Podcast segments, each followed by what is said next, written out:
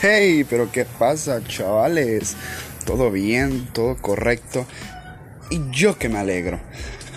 Hola chicos del 2021, pues soy José Roberto Quiroga Vargas y estoy aquí para comentarles a grandes rasgos y un poco resumido lo que les depara el proyecto estadístico en su fase número 2.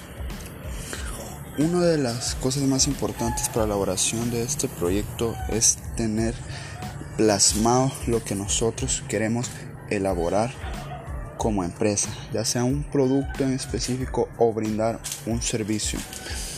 Espero que para ustedes el próximo año el COVID-19 ya no esté en existencia y puedan implementar más formalmente este proyecto.